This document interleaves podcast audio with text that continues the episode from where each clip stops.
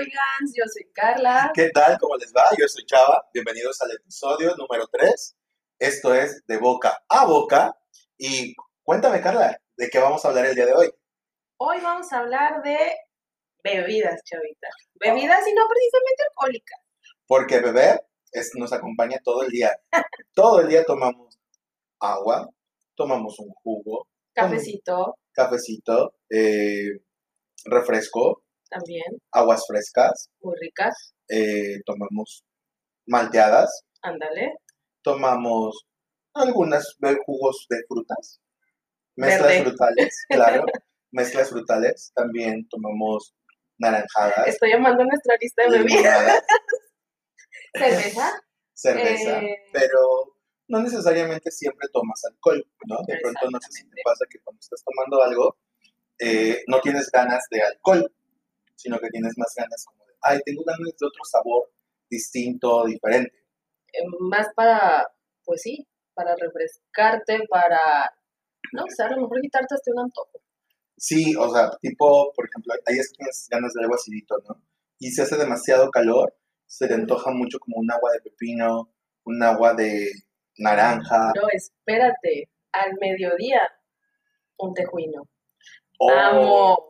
Sí, súper, sí. En su parte del mundo hay tejuinos, yo creo que sí, ¿no? Bueno, en Jalisco sí. Eh, bueno, es que es distinto el tejuino de Jalisco, al tejuino de Colima, al tejuino de Monterrey y al tejuino de San Luis Monterrey hay tejuino. Te lo prometo, pero le ponen nieve. Similar, ajá, similar a lo de que hacen el de Jalisco. Ah, Pero no, o sea, el tejuino es súper fresco. El bate, que es así como chía, molida, súper molida, el bate no me gusta porque parece baba.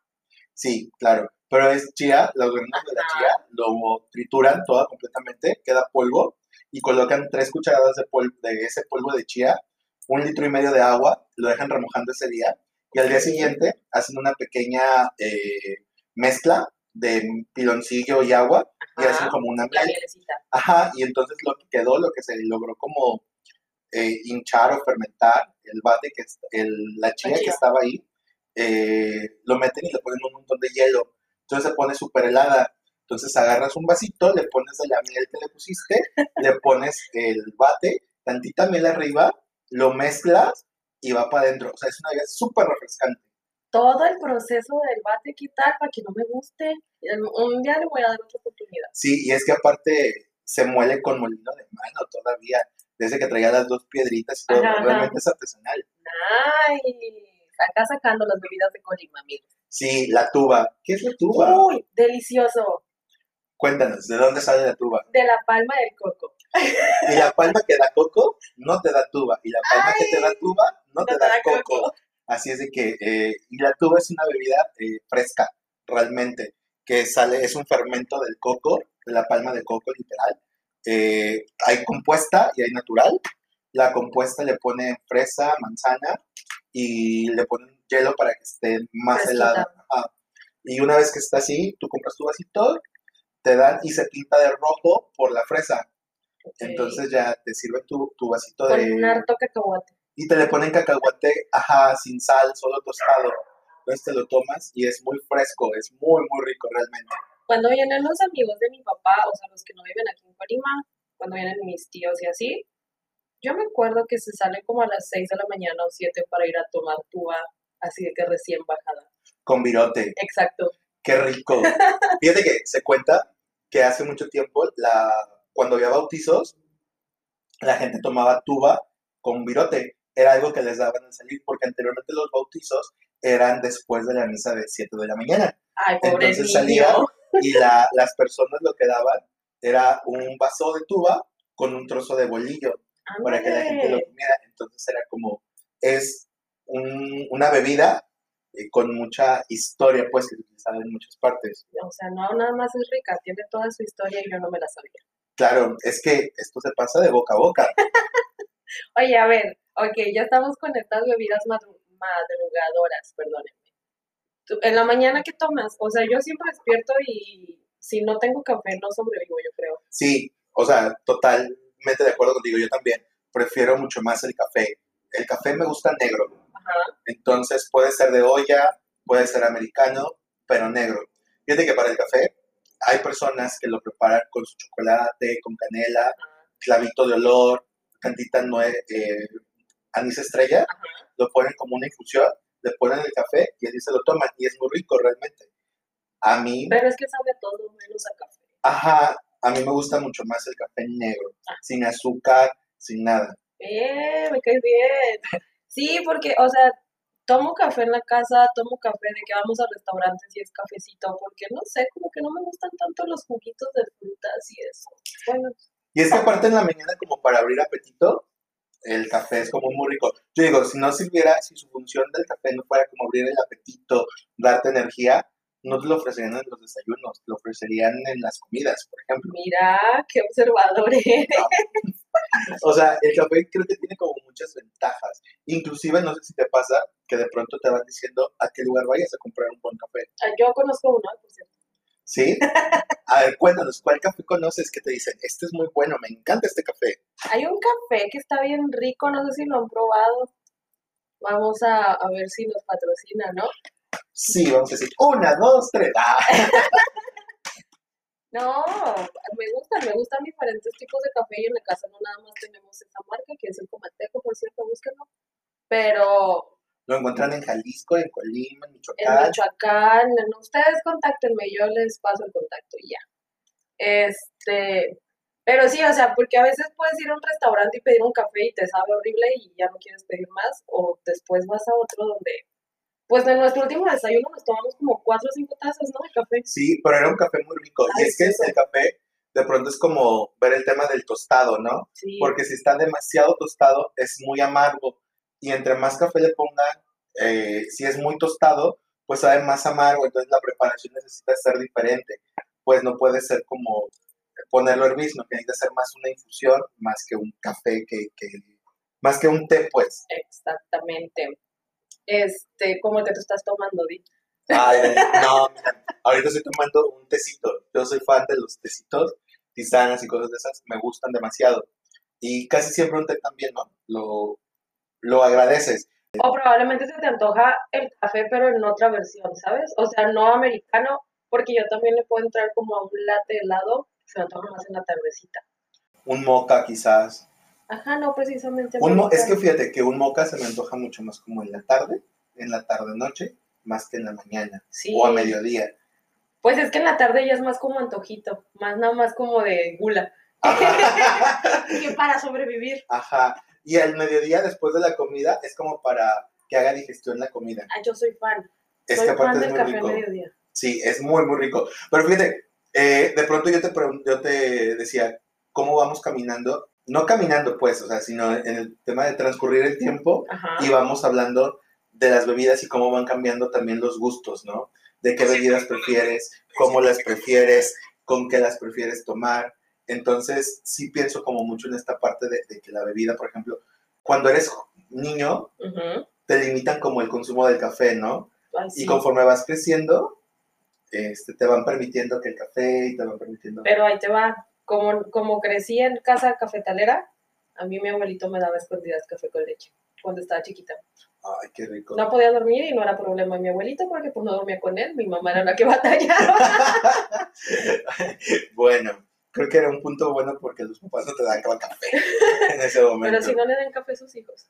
Sí, y entonces este, te vas recomendando, y vas recomendando qué lugar visitar, qué lugar ir, ¿no? Y, y sobre todo de qué pedir, ¿no? ¿Qué solicitar? De pronto en estas bebidas, no sé, por ejemplo, yo te puedo decir, mm, yo soy muy poco de ir a lugares como cadenas donde te venden café, no me gusta.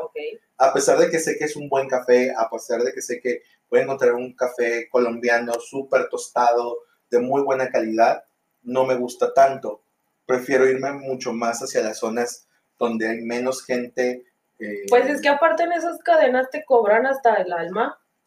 O sea, porque suben el precio demasiado y no te estás tomando un café tan chido como el que te puedes tomar aquí en Colima, en el norte de Comala, ¿sabes? Sí, o en cualquier otro lugar, o sea, o la forma de preparación en cómo te lo pueden llegar a preparar en cualquier cafetería que esté más cerca de tu casa. Yo sí creo que hay bebidas y vas a lugares donde también te remontan hacia algún espacio o hacia algún momento, ¿no? Sí, también. Por ejemplo, yo recuerdo mucho, mi familia de pronto hace como viajes hacia algún lado y ellos son siempre de llegar al Café La Parroquia, por ejemplo, en, Ok. en- En Veracruz. en Veracruz, correcto. Perdón. Este, eh, y entonces, o sea, es como siempre van ahí y en cuanto llegan, ya saben que van a pedir un lechero, por ejemplo. Entonces ya traen como mucho esta, esta historia del café, de, de llegar a ese lugar, de llegar a ese espacio. Y cada vez que un primo o alguien más de la familia se incorpora, un vecino, un amigo nuevo de la familia que va a ese viaje, es como, oye, vamos para que conozcas. Y entonces Y le comienzan a ofrecer, ajá, le empiezan a ofrecer como el lechero que se vende ahí en, en Veracruz, por ejemplo. Y creo que a partir de ahí es como vas transmitiendo también como con tus amigos esta parte de las bebidas. O sea, vas como haciendo recomendaciones o sugerencias, se podría decir, ¿no? Sí, y lo sugieres y creo que eh, parte de estas sugerencias que vas haciendo también se van dando eh, referente o según cómo se van, va dándose el tiempo en el clima, el tiempo en el, eh, si es mañana, tarde, en Ajá. el- en- a lo largo del día y cómo se va dando el tiempo de la edad, Sí, también. ¿no? Porque de pronto yo pienso, a lo mejor cuando eras pequeño, era como 10, 12 años, el refresco. Y recomendabas el refresco Peñafiel, sabor fresa. Ay. O recomendabas el sabor naranja. O recomendabas el sabor eh, de estos refrescos de mm, orange o cosas de estas. Eh, iba como en esa época y lo ibas recomendando y les ibas diciendo a la gente, a tus conocidos, de, ah, mira, prueba este. Hasta en la tiendita de la escuela, ¿sabes? Ajá. O sea, ahí sabías cuál refresco comprar y cuál decirle a tu amigo que comprara. Claro, porque aparte, el elegir una, una bebida también te hacía parte de estar dentro de ese grupo que tomaba. Oh, bebida, claramente. ¿no? O si buscabas como una bebida diferente, una bebida distinta, también era la parte de buscar la el ser como original, ¿no? A nadie le gusta, pero a mí sí, y no me importa. no me está importa, está bien rico. Ajá, por ejemplo, el tipo que tomaba pop pop de fresa. Qué malo Era estaba esa cosa. Horrible. Nunca me gusta. Una vez una prima hizo una fiesta y mi tía solamente dio pau paus. No, o sea, no, me morí. No, ¿sabes qué es delicioso? El boing que había Ah, antes, pero de cajita entre El de triangulito. Buenazo, delicioso. Y entonces sí creo que va cambiando como el tiempo de las bebidas. Y creo que también hay bebidas de temporada. Es que sí. O sea, porque, ok, ya pasó toda esta onda de Halloween y eso, pero todavía estamos en otoño y ya sabemos que la cadena va a vender su eh, cosita esta de calabaza. Entonces ahorita que estamos ya pegados a las posadas, yo creo que ya lo tengo hasta en el aroma, ¿sabes? Este ponche caliente delicioso. Qué cosa tan rica. Sí, oigan, platícanos si ustedes eh, les gusta el ponche caliente, si disfrutan del ponche caliente, si en su casa lo hacen en las posadas o en las fiestas. Mi mamá apenas hizo, o sea, siempre tomábamos ponche caliente porque mis tías hacían, pero nunca lo habíamos hecho nosotros y mi mamá pidió la receta a una tía de mi papá. Y la hizo tal y como la dijo mi tía, pero nunca se fijó que en esa familia son ocho hijos, como 26 nietos y todos los hijos tienen esposas y era demasiado ponche y yo creo que tuvimos ponche todo el mes. Estaba muy Como- rico. Como buena familia mexicana, basto todo. Todos, ya le dimos a los vecinos, le dimos a mis abuelitas, a mis tíos, pero todavía teníamos en la casa. Oye, pero ¿sabías que el ponche navideño tiene una razón de ser médica? ¿Por? Ah, se supone que todas las frutas, toda la mezcla que ¿Es hay ahí de C? frutas, claro, trae vitamina C, trae todos estos eh, nutrimentos o vitaminas, minerales que necesita tu cuerpo para esta temporada de frío. Entonces es por eso. Necesito toda la dotación para mis alergias. Sí, entonces es por eso que utilizas el ponche navideño, se utiliza solamente o se elabora única y exclusivamente en esta temporada y se consume en muchos lados. Yo me acuerdo mucho, por ejemplo, eh, cuando sales de viaje, sobre todo en noviembre, que son climas muy fríos, comienzan justo a ofrecerte ya ponche caliente y es muy delicioso. ¿Qué fue? Ahorita van a escuchar la voz de la productora. ¿Qué fue lo que tomamos en, en León cuando fuimos a la feria del, del ponche, iba a decir? Del globo que nos duró caliente dos minutos y después se nos enfrió. ¿Fue ponche caliente? Ah, era champurrado. Se cancela todo, amigos. Ok, fíjense que, bueno, después de este, de este fallo, el mundo explotó aquí. Este, fíjate que efectivamente, o sea, el ponche caliente y la gente lo va utilizando o lo va preparando según el lugar o la región, porque la característica que tiene el ponche caliente es, si bien es cierto que hay ingredientes que son necesarios que se elaboren, también es cierto que se va adaptando a las necesidades y a los frutos que hay en ese lugar. Entonces, por ejemplo, para preparar tú un ponche caliente, la base de cualquier ponche caliente navideño es la canela, Ajá, jamaica ok. y piloncillo. Ajá. Eso es como la base. Todo va a partir de ahí, de la canela, la jamaica. Ojo con esto, no le pongan mucha jamaica porque te queda súper ácido. Ya sé. Entonces tiene que ser solo poca. A partir de ahí ya la gente le comienza a agregar como todo el resto de las Las frutas. frutas, el... Tejocotes, Qué bueno que dijiste tú el nombre y no yo. tejocotes, Caña. caña, manzana, También. jícama, guayaba. Ándale. eh, Tomen nota rápido. sí, vayan anotando, ¿eh? Esto, este... No, hombre, ni los programas de cocina lo saben. Ni utilísima lo tiene. Eh, entonces, eh, y le comienzan a agregar estos, estos productos. El asunto es, por ejemplo, hay gente que le pone mandarina o naranja o cosas así. El asunto es que le ponen esas cosas con semillas o no las limpian bien Y entonces al no poner, te amargan, claro.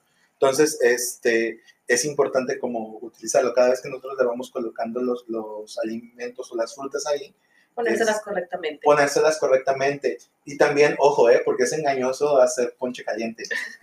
Porque tú dices, ah, solamente somos seis personas y solamente ocupo medio kilo de manzana, medio kilo de... O sea, no, realmente es demasiado.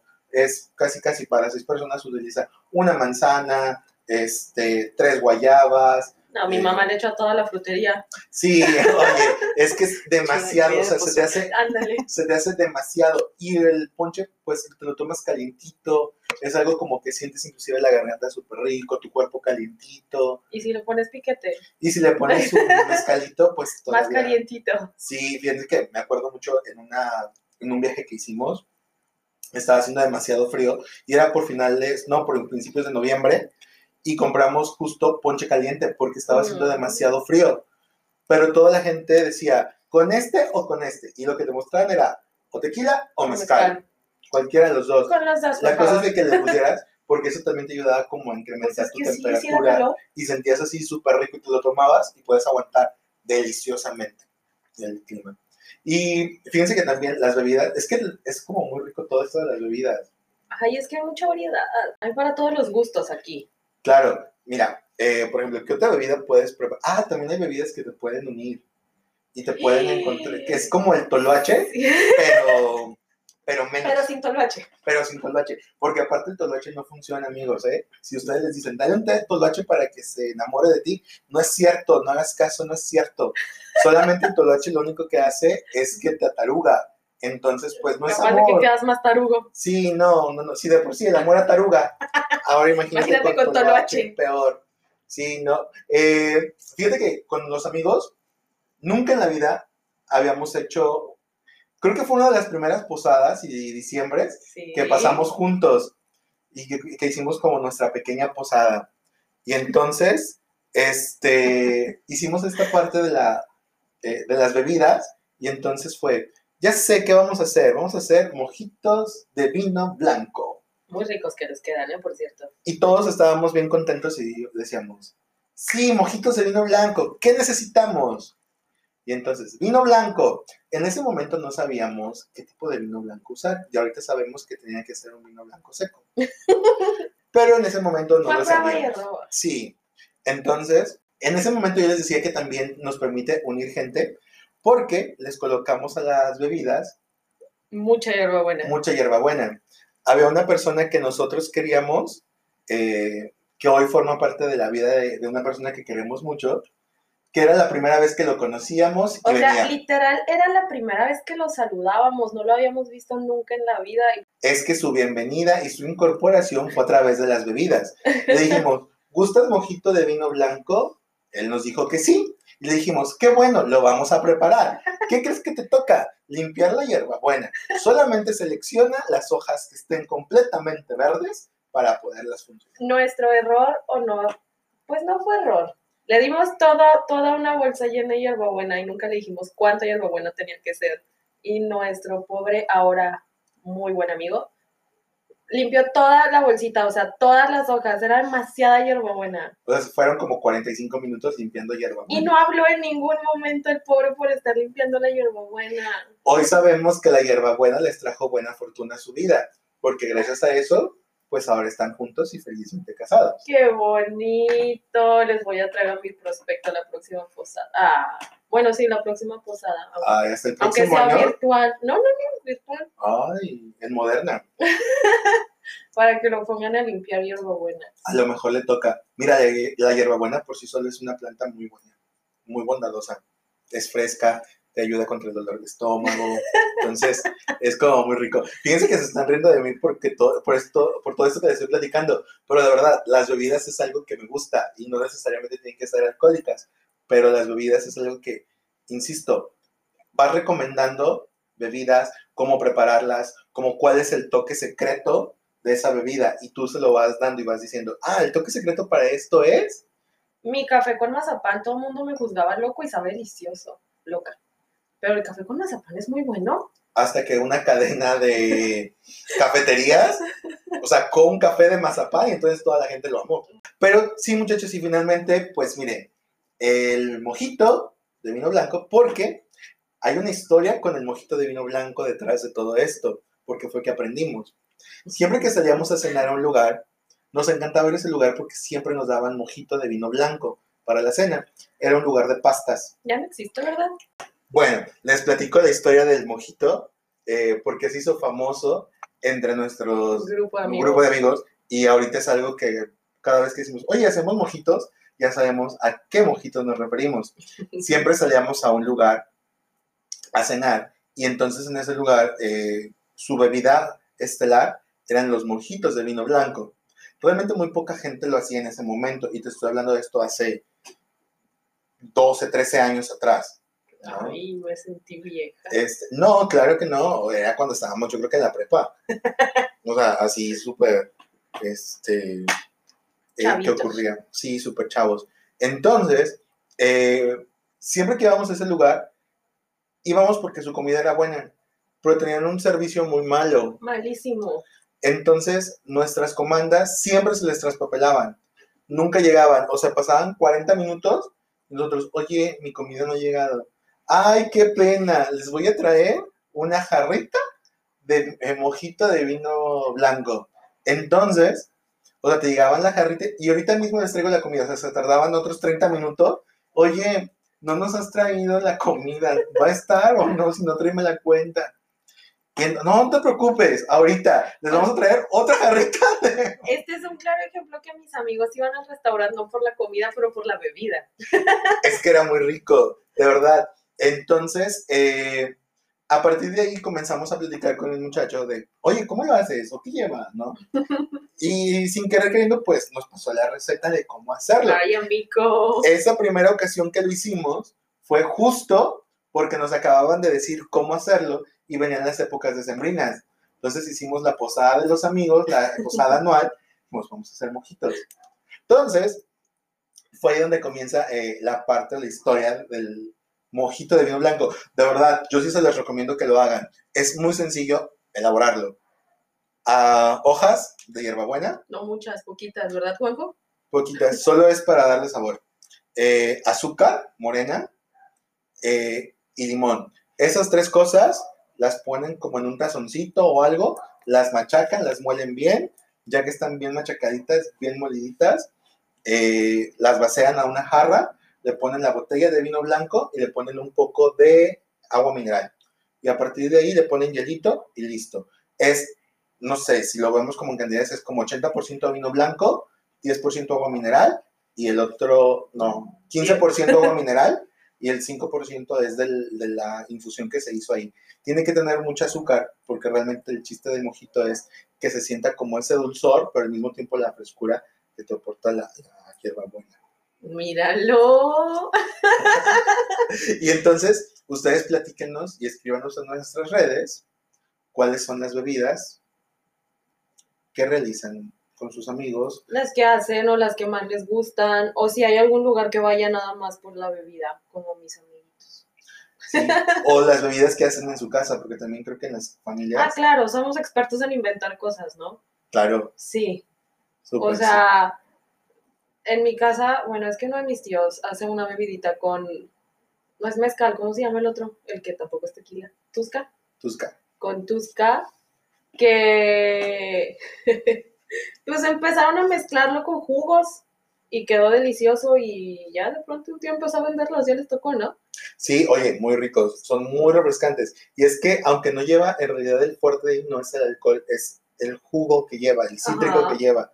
¿No? Porque es como naranja y le da como ese toque de acidez, súper rico. Y esa parte, yo siempre creo que lo, lo que es más acidito es más fresco, ¿no? Y siempre se te antoja más eh, como algo así, algo fresco, más que algo como muy dulce, empalagoso, que sientes como mucho calor, ¿no? Ya sé, el otro día, de hecho, fui la oveja alcohólica de mi familia y este, y compraron helado de limón o sea, bueno, aquí en Colima hay un lugarcito donde venden un helado de limón con. ¿Con qué plantita es? No lleva buena. Con albahaca.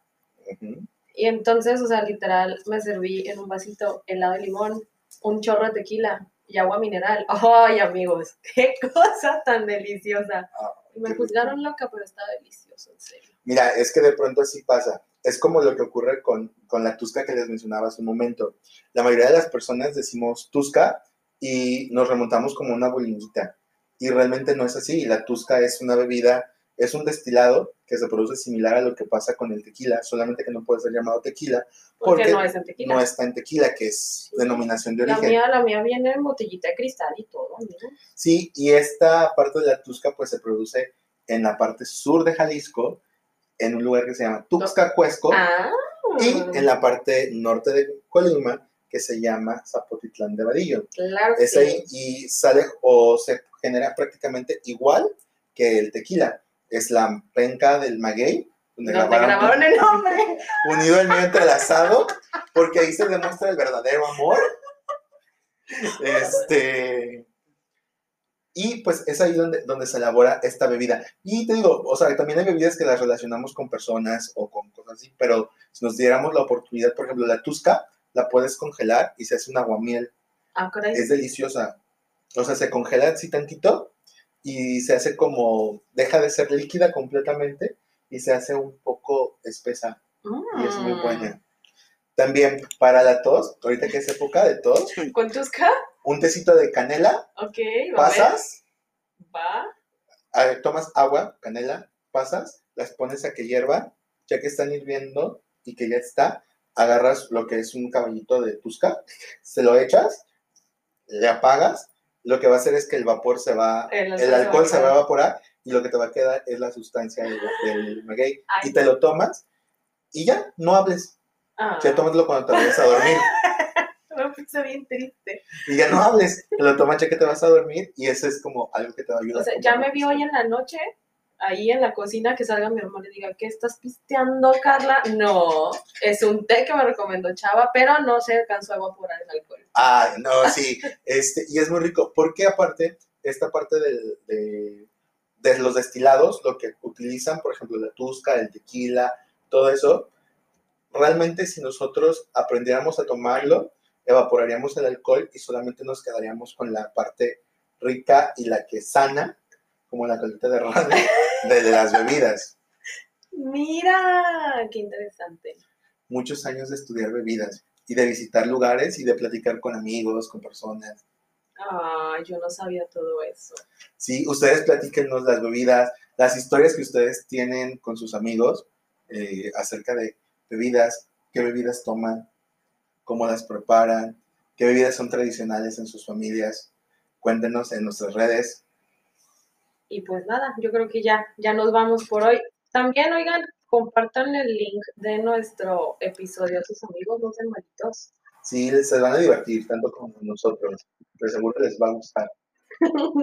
y pues nada, nos escuchamos en el siguiente episodio. Muchas gracias. Y esto fue De Boca, en boca.